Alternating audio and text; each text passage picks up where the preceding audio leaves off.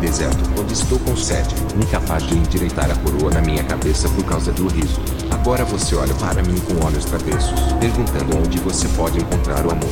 O amor. O amor. O amor. O amor é uma coisa que só quem mergulha mais profundamente pode encontrar no fundo do mar.